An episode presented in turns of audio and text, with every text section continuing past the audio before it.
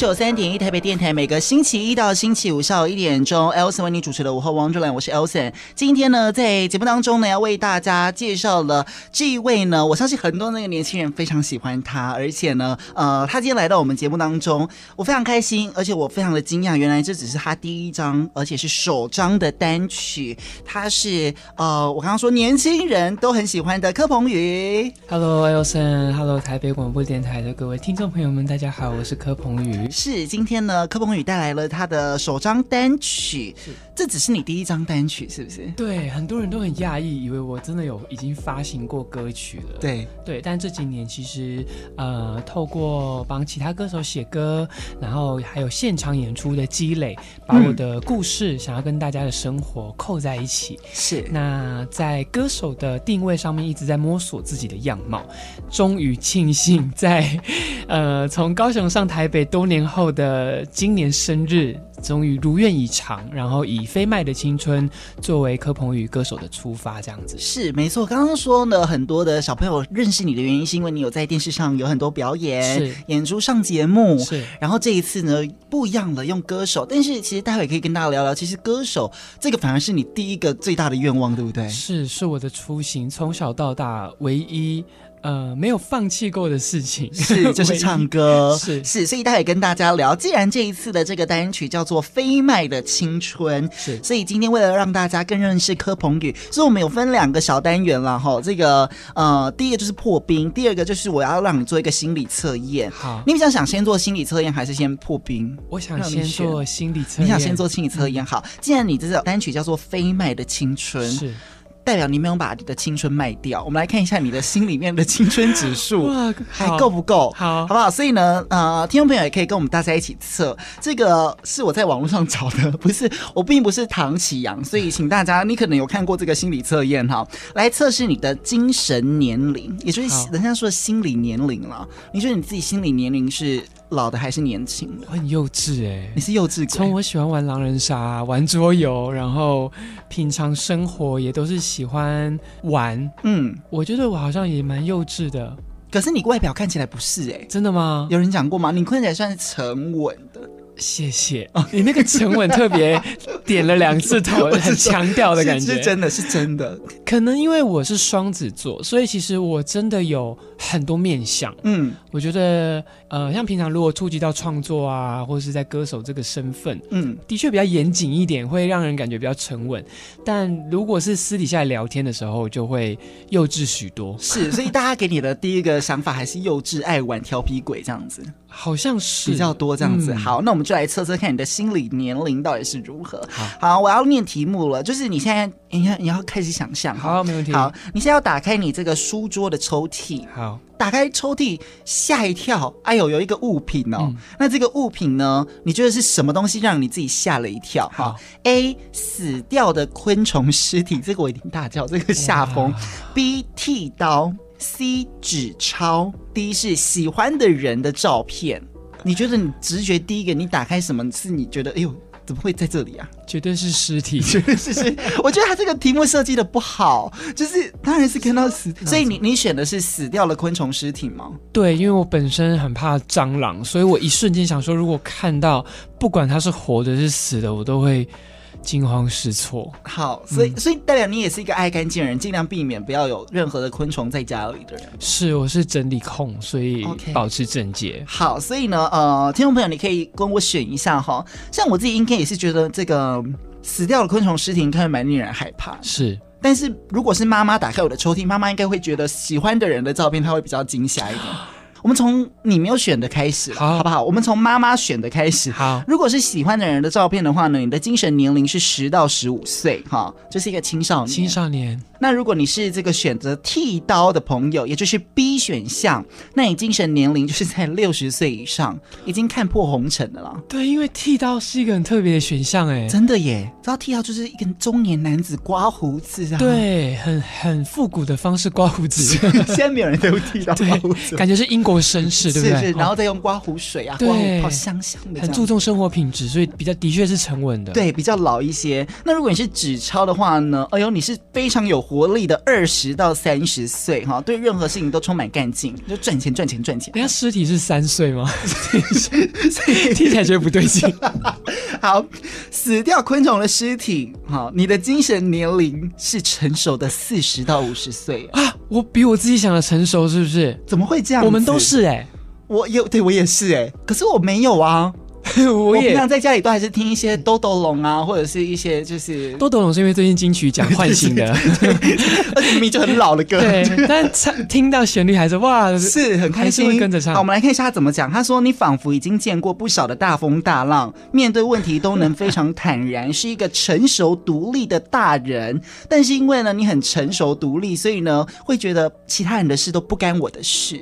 你常常会置身事外吗？我会。”逼自己抽离，因为我是一个很多管闲事的人，我是一个会承载别人情绪、揽别人情绪在身上的人。比如说朋友被欺负了，朋友最近感情出状况，家里面出状况，我就会忧国忧民。但是我觉得那是我不应该要全部扛在我自己身上的东西，嗯、因为包含我可能自己也有给自己的情绪，我是一个很敏感的人，是，所以我很容易吸收这些东西。那我的确会来提醒自己，适当要适可而止，嗯，不能过度的去。承载这些东西，然后我我出不去嘛，别人倾倒在我身上，可是我出不去，就会转为一个很忧郁的状态。是，所以你也算是一个情绪很满的人，对不对？很满呢、欸，嗯，对，嗯，是双，可是又是双子座，所以很快的告诉自己抽离、抽离、抽离，又可以再转换一个新的面向。对，OK，所以这个透过一个小小的心理测验，原来。以后看到柯鹏宇，请叫他柯叔叔，因为四十岁的柯鹏宇。对，因为真的那个狼人杀的粉丝们有给我一个封号是柯爷爷。为什么？因为我在今年年初的时候，忽然一个不知道在想什么，忽然去剪了一个寸头。嗯，然后剪完之后，他们觉得就开始有其他的来宾觉得柯鹏宇这样长得好像民意代表，好像我爸爸还是议长，就是把我归类为一些。有有声望的的人士的的人士，对举足轻重的人士这样子，然后网友就开始叫我柯爷爷哦，所以就很可爱的互动，他们每次都会留言说柯爷爷今天又怎么了？柯爷爷今天又怎么了？好过分哦！可是你当时为什么想要剪寸头？因为其实看到你有一些照片，其实你以前的头发是比较长的，是就是有点到这个肩膀这边的，对，也有留过这么长。对，为什么会突然想要剪短头发？因为呃疫情的关系没有工作，然后我我头发又是一个容易长长，变得很蓬，很容易变成方形这样子。嗯、我某一天就真的觉得说，我受够了我的头发太难整理了，我也不知道什么时候有工作，好，我现在就要剪。我真的那时候在高雄的家休息，我就立刻出去找附近的百元理发，嗯，然后我一坐下来，那个设计师是剪寸头，我说我想要剪这样。然后他开始帮我分析头型啊，然后角度哦，觉得我很适合，是，我就拼了这样，就就剪了，先斩后奏，先剪完才跟经纪人讲。那剪完有后悔吗？剪完刚回家的时候，我弟弟看到我的整个就是新的一个 image，他弟弟惊吓，我弟弟惊吓，第一我弟弟第一句话回我是，呃。好好恶哦！为什么？不知道。我超伤，我超受伤。我想说，哇，我才刚剪完，你是我第一个见到的，然后还是我熟人。完了，演艺生涯在这边告一段落，唯恐天下不乱。想说是，哎、欸，也太失礼了吧？这样，然后我就赶快跟我经纪人说，我说啊，我我我有事先跟他说我要修头发，但是没料到这样子一个，我真的是很容易冲动这样。然后，但是他就跟我说，啊，哎，那可以接高中生的角色喽。哦，这么乐观，就是我觉得他就是不想跟我置气，不想跟我一般见识。说这艺人真是够了，就 让你剪最后一次，下次试试看。真的要发表。然后事后他有跟我算账，说也是在不经意的时候就说，你看你那时候剪头发剪那么短，你也没有先讲。嗯。忽然某一天给我翻旧账，所以我才知道说，哦，根本不是完全不在意。所以由此可知，你真的是一个调皮鬼。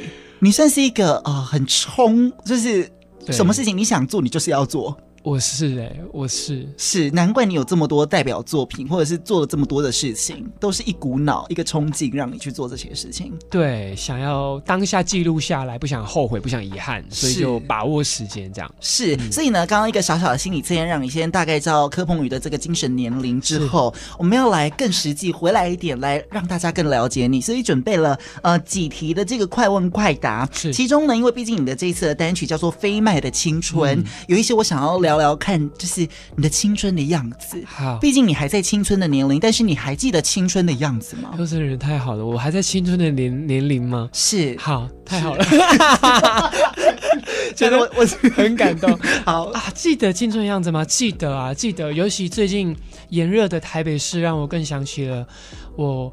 温暖又热情的南国是是，刚刚我我跟柯鹏宇聊了一下，就是你也是高雄人嘛，所以我们其实对于这个青春在高雄的记忆，应该就是太阳，就是好热好热好热，然后永远不要想要是白的，真的耶！我跟你说，我我今天才在节目上跟大家说，我才晒了两天，我永远都白不回来，对，我这是一年我都回不来的黑，但这是高雄人的印记，南国印记。是没错，是。所以呢，我们今天透过一些题目来让大家更认识你，你准备好了吗？准备好了，好，我们就凭直觉哦。好哦，好。第一题，你读书时期的时候，成绩最好的科目是什么？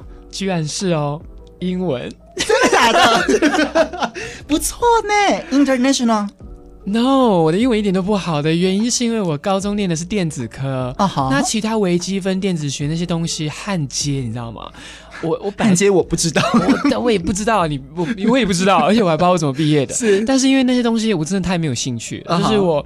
我那时候因为没有学校读，功课太烂了，然后就缴了毕业证书去我的那间学校。后来因为跟同学的感情变好了，所以即使我在高中的时候发现哇，我喜欢唱歌，好啊、呃，我想要参加歌唱比赛，但是我也还没有来得及去念所谓的演艺科或是相关的，嗯、因为跟同学太好了，是，所以变成。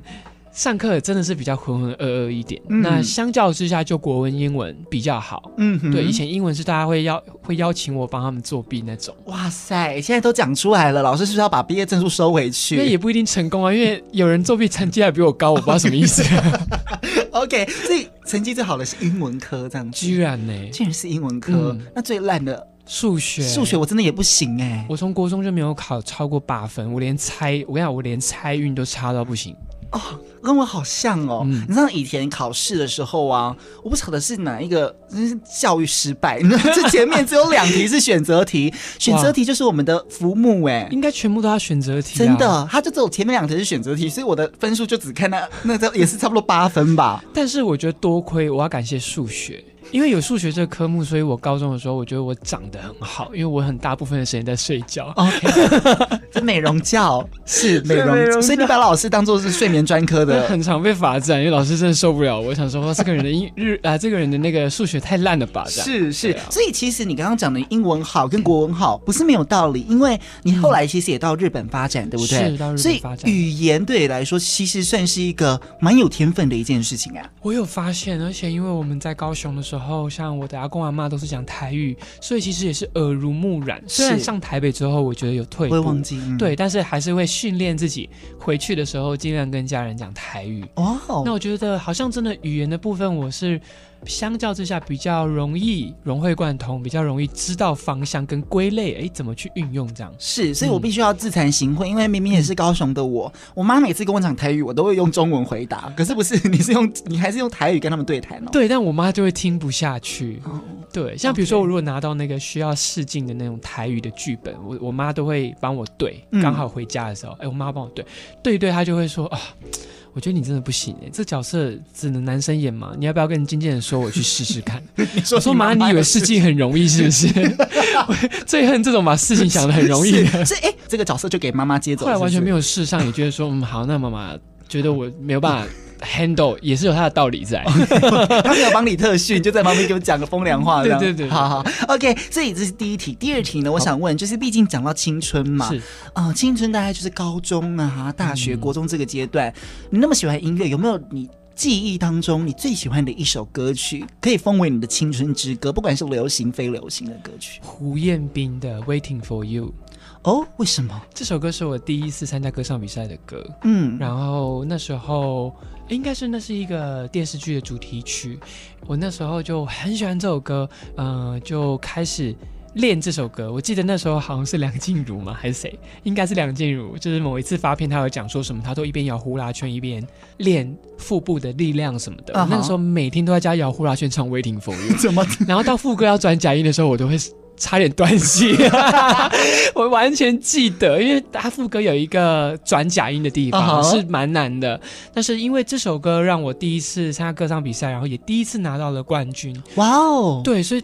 仿佛给了我一个强心剂一样。大概是几岁的时候？我高一的时候，十五岁的时候，然后就站在大家那个时候的歌唱比赛，应该是全校性的吧？全校性，哇，Wow, 嗯，所以那个算是你第一场歌唱比赛吗？第一场。那我比你早一点，请教前辈。你知道我第一场是，什么时候？国，国小哎、欸，太小了吧？我国小的时候我还记得是六年级的时候有一个，它也不算歌唱比赛，它什么卡拉 OK 大赛。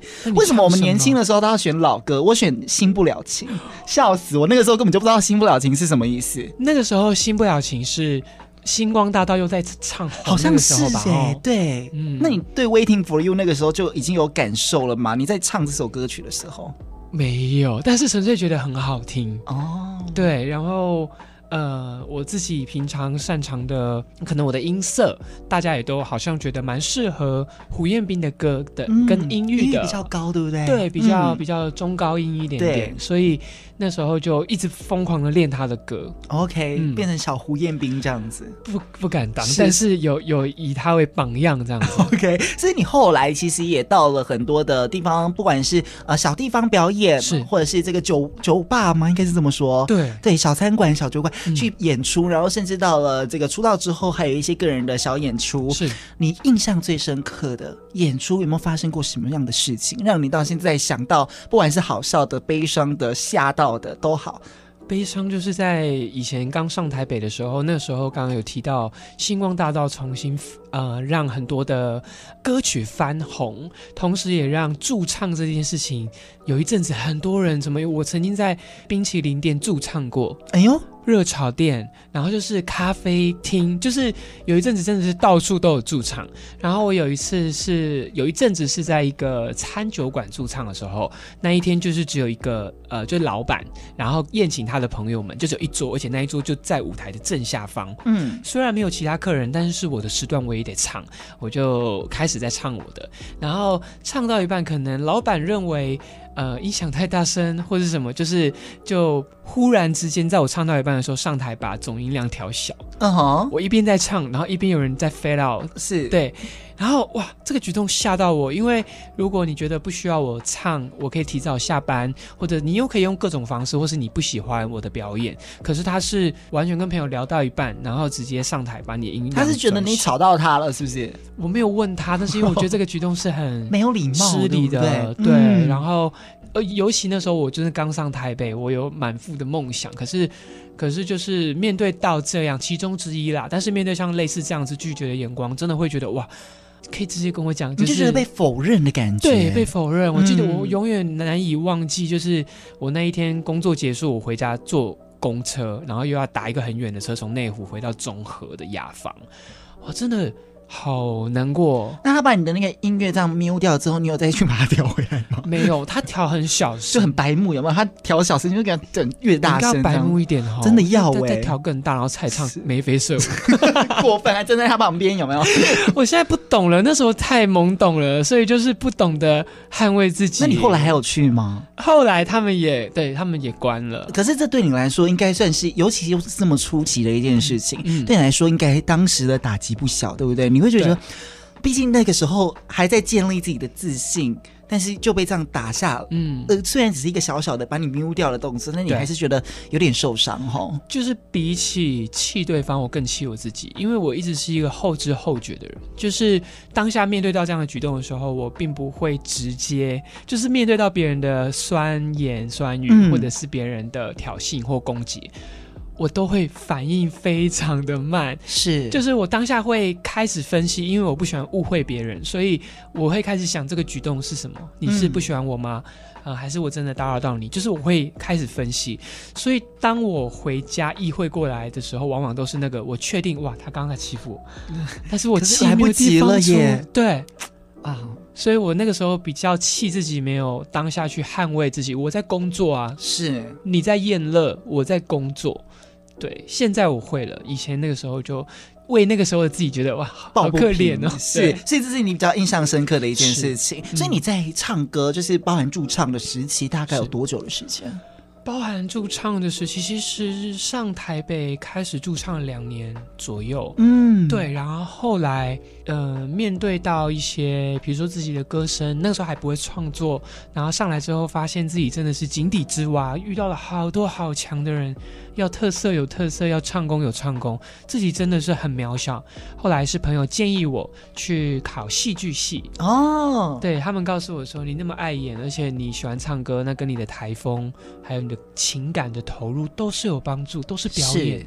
所以我就听了他们的话，我就考上了台艺大哦的戏剧系，嗯、所以就开始呃专心在课业，还说自己不会读书，还考上台艺大金架系。哇，真的哎，我觉得这个是我这辈子。辈子做过最对的其中几件事情之一，嗯，所以在戏剧系的的这个学习过程当中，也让你学到很多表演，是或者是这个歌唱的部分，有提息到你自己吗？有哎、欸，我因为戏剧的缘故开始学习创作的，而且我每演一个角色，我都会为那个角色写一首歌。哦，真的假的？嗯、哇哦，例如有谁？呃，像比如说。但是还没有发表，但是我我我有一首歌叫做《我们不会有结果》，就是那个时候呃演一个短片，uh huh. 然后我是演一个艺术家爱上一个在酒店上班的小姐的故事，uh huh. 他们两个因为价值观、生活背景完全不相同而互相吸引，哇哦但最后他们因为这份不相同，他们最终他们没办法走在一起，是，所以那时候看完剧本我就很有感触，我就写了这首《我们不会有结果》。嗯，所以其实这样看起来你是就像我们刚刚讲的，你是非常有情绪，情绪很多。情绪很满，甚至嗯，很喜欢透过后期，很喜欢透过创作来抒发你的情绪。是，嗯、就是在我最迷惘的时候，都是创作救了我。是，所以待会可以跟大家聊聊你的创作。好，接下来最后一题好了，好这个因为你的这首歌曲叫做《飞麦的青春》，里面有一个时间感很重，那就是礼拜天。是，其实我本人最讨厌礼拜天。居居然，我觉得礼拜礼拜天，尤其有礼拜天的黄昏，我会觉得非常不对劲，因为预备 Blue Monday 吗？对，已经要，然后你就你，而且我其实是非常不喜欢每一天的黄昏。我觉得黄昏是一个让人很焦虑的时候，嗯、就是要早不早，要晚不晚，然后你就会觉得惨了。我今天事情是不是有没有做？我今天是不是还有一点时间？但是好像又没有时间的那种感觉。然后又特别是礼拜天，但是你却把这一首歌定调在礼拜天。对，待会跟大家讲为什么。但是你先回答我，一周当中你最喜欢礼拜一到礼拜天的哪一天？真的是礼拜天哎、欸，哪尼？为什么无法接受？为什么？居然是你最恨的一天。为什我反而喜欢礼拜一耶？这我礼拜一就会觉得活力满满，我今天一定是大人物，大有可为。我今天一定要冲劲，哦、但是礼拜天我没有办法，因为我知道，哎，以正常来说，礼拜天是一周的第一天，一天对不对？但是。我其实是把它当做一周的第一天，也是当成一周的最后一天。嗯，的原因是因为，呃，其实为什么会对礼拜天有一个很特别的灵感，是因为当时看了吉田修一的小说，叫做《星期天们》。嗯，它是由各种星期天组成的短篇故事。啊哈，因为它里面描写的就是你星期天有跟朋友相聚的时光，假期有跟家人在一起的时光，有面对人生的转折、告别或是迎接。那我就觉得哇。好酷，因为礼拜天其实好像会长遍人生百态，uh huh. 然后对我来说，作为一周之始，像你刚刚说的，它对我来说是一个更新的开始。我特别喜欢在礼拜天洗衣服，我闻到那个洗涤的香味，我就觉得哇，过去一个礼拜就算有阴霾，有什么都一扫而空了。我可以预备全新的一周，可能像比较像你对礼拜一的定义。嗯哼、uh，huh. 那一周之末就是好，这礼拜过去了。我为这个礼拜自己所所有所有付出的努力，在今天做一个很好的完结。我可能看个影集，看个电影，看个书，或者是一个午后的咖啡厅。嗯哼，对，因为以往呃，比较多自己独处的时候，真的是礼拜天。哦，原来，嗯、所以你反而对礼拜天是情有独钟的一天。是哎、欸，好，所以我们休息一下，待会回来来告诉大家，就是这一首歌叫《飞麦的青春》当中，你不只把青春的样子写进去，重点是你把礼拜天这样子你最喜欢哪一天的意象。我觉得你的歌曲，我看了歌词，听了歌之后，它完全就是在讲一个很。不知道是不是跟你读戏剧有关系，就是整个戏剧感非常重。我可以跟着你的歌曲，跟着你的词，跟着你唱出来的语气去揣摩，好像也在那样子的情境。我们待会来跟大家介绍为什么这首歌曲要用礼拜天来当做是一个开始，好而且飞麦的青春到底什么事情是不能把它卖掉，留在自己心里面的？我们休息一下，待会回来喽。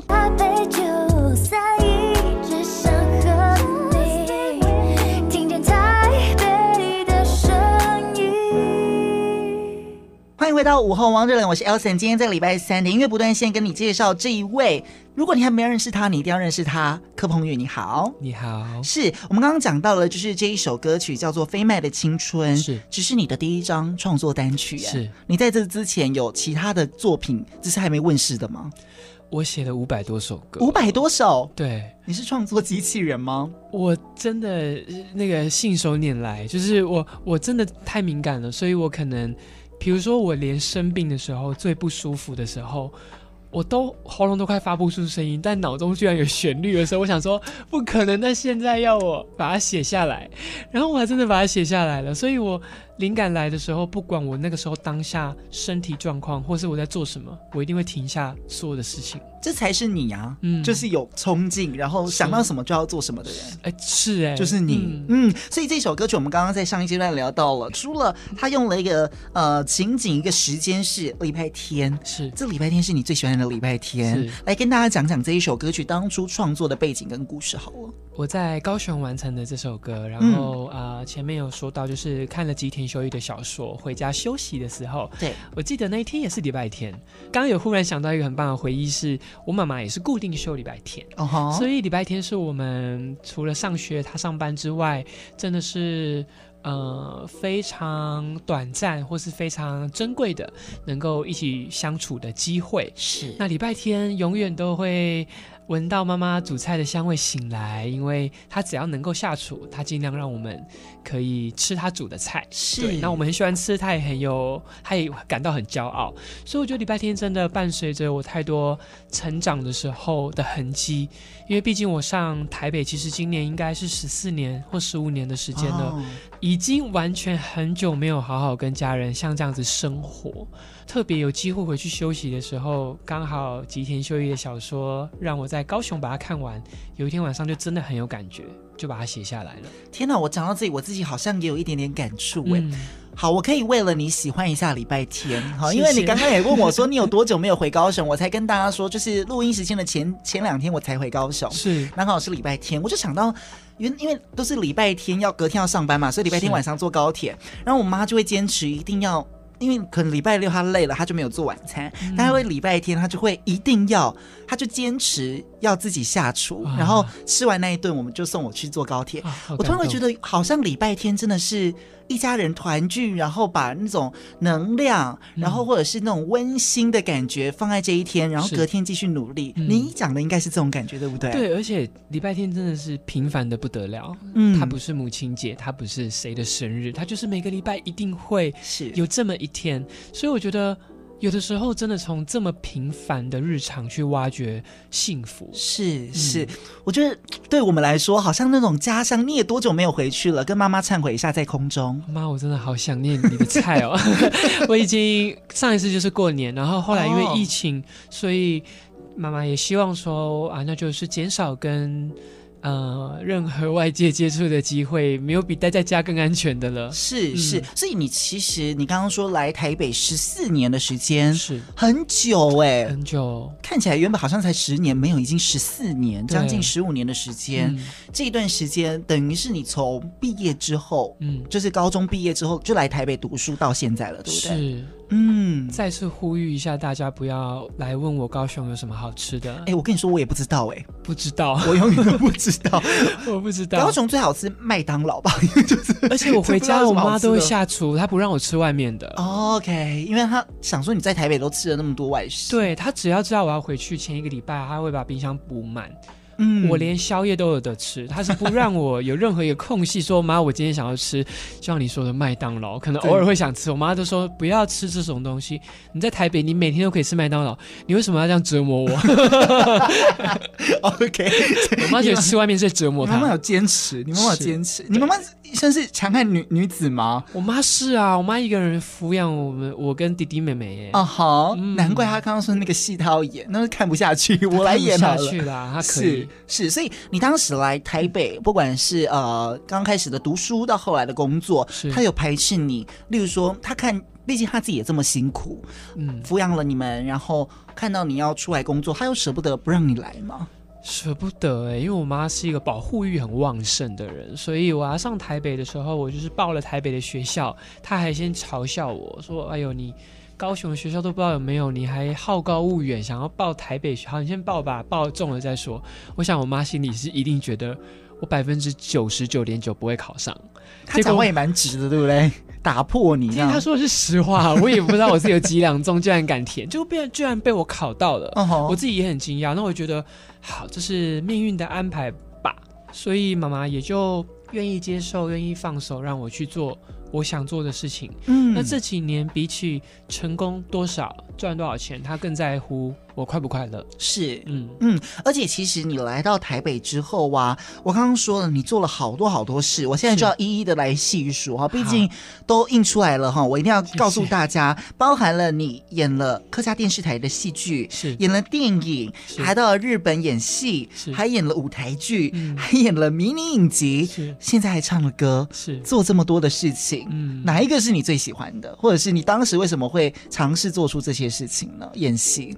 应该是说，从一而终的一个最初的想法，理想当然是唱歌。嗯、那呃，就是因为唱歌，但是认知到自己的能力、特色各方面没有一个可以拿出来的绝对武器。是，所以我觉得后来呢，从戏剧，后来从创作，甚至到从综艺，都是慢慢组合现在的我，为了成就今天的我，一个很重要的。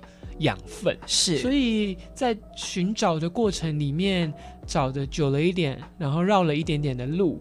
那最主要是要捍卫自己作为歌手的本质。嗯，对，因为其实这几年有遇到，还是有遇到一些机会，可是比较多是他们希望我成为他们心目中期待的我的样子，就是对于歌手的 image，比如这个唱法应该要这样，呃，这个外形应该要这样，可是。都跟我的就是本身的我是冲突的。嗯、我觉得啊，我演戏已经要演别人了，然后我做很多东西，我已经不是我自己了。是，那这是我最后一片乐土，我可不可以捍卫住？嗯、所以因为这样忍痛放弃了一些。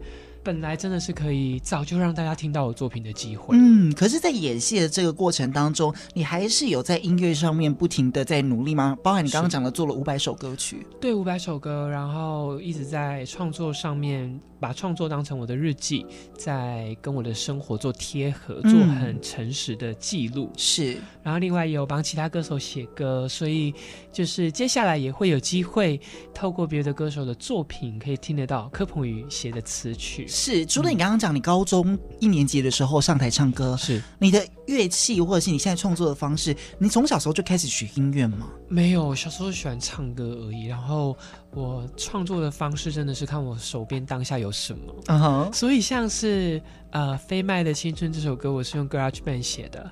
就是 iPad 这样，然后自己自己组合在家对做吉他什么的，然后还请明明就回家在妈妈的地盘，还要叫妈妈安静一下。妈，对不起，那个电视小声一点，那个综艺节目帮我小声一点。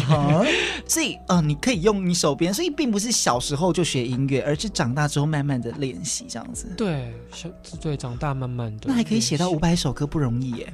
真的，真的，自自自己有觉得已经把这件事情练习的很游刃有余嘛，嗯、就是真的就是，比如说我在睡觉，我已经有下意识。很多人不是会放地震包吗？对，可能我的我的那个对对，我的那个危机意识就是啊，有想法立刻手机什么东西捞，哦、赶快记，赶快录，因为也曾经一定遇过忘记了，以为自己记得，然后大概过一分钟就忘了啊，觉得好棒的旋律。所以对你来说，你这么喜欢尝试，然后喜欢做这么多的事，你不要告诉我，连编曲都是你自己来耶。这一次的编曲不是，不是，但是你有学，对不对？demo 的话就是一些很简略的，可以自自己愿意去摸索。嗯、当然就是比较 rough 一点，就是不是那么成熟的。那呃，所以这个部分呢，我就决定让专业的来。那这一次我飞麦的青春找的是包普老师，就是我非常非常很想合作，真的是梦想清单的 top one，是居然没有 top two、top three，让我第一个。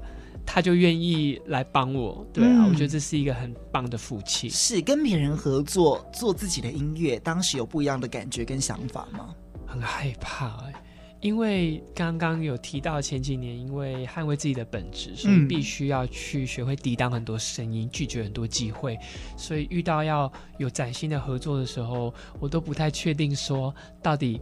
对方认不认同你的想法，或者他会加诸他的想法在你身上，有没有？人跟人有一个暧昧的是应对进退，嗯，对。但是当时我就会觉得说，保布老师的音乐一直给我一种很自由、很艺术家的感觉，所以我被这样的一个魅力、这样的一个气质所吸引，所以我就告诉自己，如果我愿意找人合作，任何人，我就要百分之百交出来给他，因为这首歌除了词跟曲。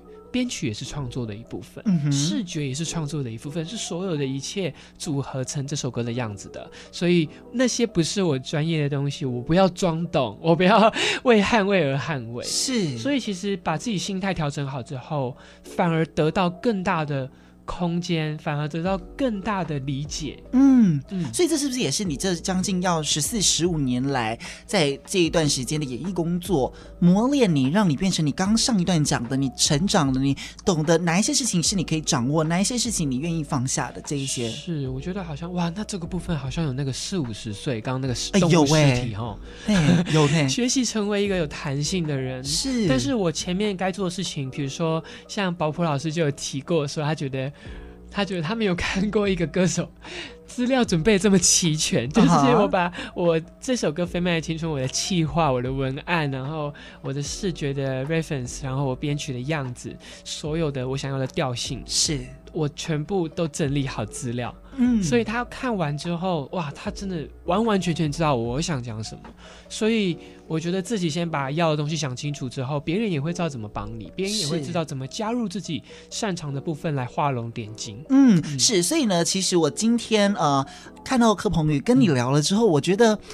我觉得我们应该都要跟你学习那一种，就是呃，我们努力去做了好多事情，但是每一件事情我们都不可以放弃的那种感觉。嗯、像是你后来其实不管你是在戏剧，或在现在的唱歌，甚至你刚刚说的在综艺节目让很多人认识你，是这些阶段，你都每一件事情都使命必达，全部都做好做满，这是你对不对？对，就是不想浪费每一个机会，但因为这样，所以有的时候会让自己压力太大了。嗯、然后我觉得我是一个放不放松差很多的人，就是我只要在紧张，全世界一定知道我在紧张，是我的压力值爆表这样。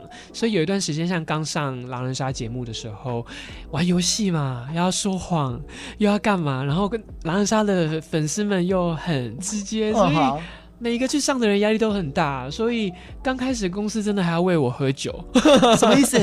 就是他们觉得我太去玩之前要先让你就是 对他们知道我喝完一点点酒，就酒量不错，所以很 OK 这样，他们就会喂我喝一点点酒，在装法的时候就会递上那个喉咙优饮美酒这样，哎、欸，来来来，喝喝一下，喝一下。然后放松，所以去找到那个哦，可以这么松，没有事情可以这么松。嗯，那既然这些小朋友、嗯、同学们都这么直接，有没有哪一句话真的刺伤你？虽然它只是游戏，但是你知道有时候讲话他们就会放的比较真实一点点。我觉得可以，因为我在游。呃，游戏里面的表现，因为我觉得本来嘛，我们上节目就应该要有这一个抗压性，所以你可以来讨论我玩的好或不好，玩超烂什么，我也承认，OK，好就好，不好就不好。可是我觉得没有原因讨厌你的，让我真的觉得哇，我我这么罪大恶极吗？或者我长得就这么讨人厌吗？就我看过有网友说。我光看到标题有柯鹏宇，我就不看这一集了，真讨厌。我想说你讨厌我，我做了什么？你要有原因啊！你讨厌我，讨厌到你看到柯鹏宇三个字，你觉得很不舒服。对，对你来说是一件蛮蛮困难去调试，应该蛮久才调试好这件事情的，对不对？刚开始真的好走心哦，因为你之前都是在戏剧上演，就像你刚刚讲的，嗯、你都是演别人，是现在好不容易你在。那个综艺圈，或者是你在综艺节目上面，你演的是你自己，你呈现的是你自己，是反而被这样子微微的打击到的时候，这要花很多时间去做调试。哎，是，就是会挫折，会挫折，但是的确也会接纳这些建议，因为我觉得他们虽然大家都是。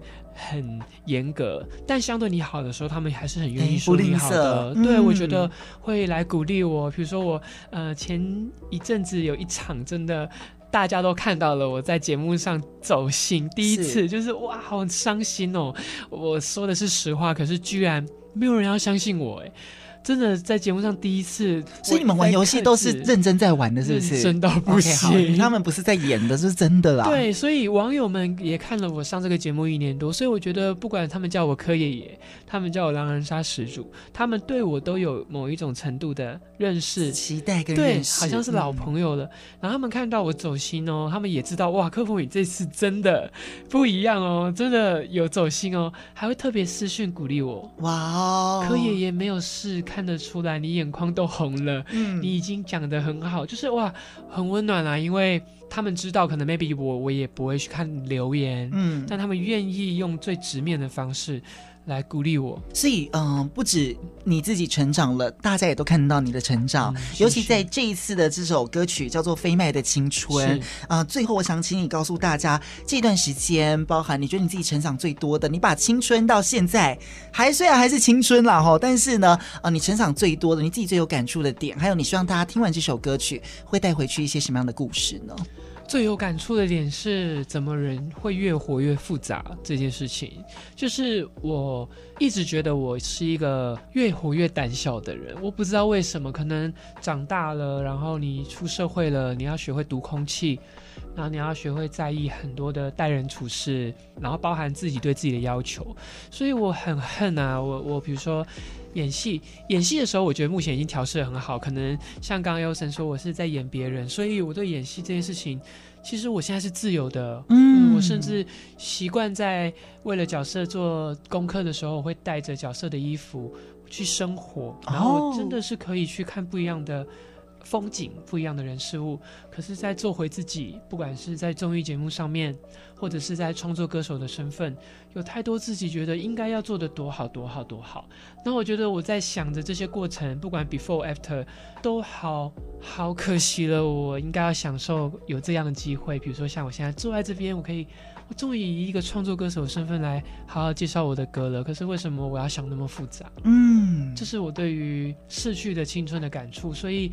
我我也希望，因为飞麦的青春，我觉得是我为过去所有不管好的坏的发生，不管怎么样，我都不否定，因为它成就现在的我。但是我用这首歌来作为一个很重要的时间点，来做一个温暖的道别，然后接下来也。对于歌手柯鹏宇这个身份做一个崭新的出发，是。那我期待自己这一份青春，这一份单纯纯粹，这一份无价，能够重新的回来，回来在我身上。嗯嗯，所以未来这只是你的第一首，未来还会有新的作品，或是大家大家都期待会有专辑的出现吗？今年预计会有。包含这一首《飞麦的青春》，总共会有三首歌。嗯，然后《飞麦的青春》说的是回忆，接下来的歌就要直面自己的内心了。哇，所以我觉得是很赤裸、很赤裸、很更赤裸的作品。那我希望能够很诚实的把我生命的历程样貌，呃，作为一个器皿分享给大家，然后也陪伴大家。呃，在这段时间点，不管你是在什么样的人生际遇上听到我的歌，大家如果成为你故事的一部分，或是可以疗愈你，我觉得那我所做的都会是值得的。是，没错。既然你刚刚讲了，你现在虽然你演过很多戏，是上了狼人杀，还是狼人杀始祖哦，哈。可是你现在是音乐新人，让大家检视一下好能力，好不好，好？所以，我们今天呢，柯鹏宇特别带来了他的这个，你说你第一个地震火灾一定会把他带走的，第一个就是吉他，他带来了他的吉他来跟大家分享刚刚所说的这一首歌曲，叫做《我们不会有结果》。我们欢迎，也谢谢柯鹏宇。好。你想左，我想右，怎么都充满着困惑，让眼泪湿了手，是不是我们不会有结果？然后。很多借口，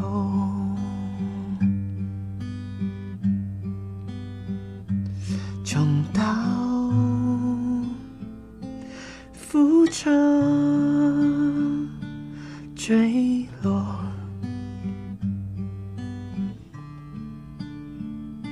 是不是抚摸你的轮廓？能让我别继续想太多，越靠近真实，越容易心痛，然后才品尝寂寞。爱不爱的我们都折磨沉默，走不到。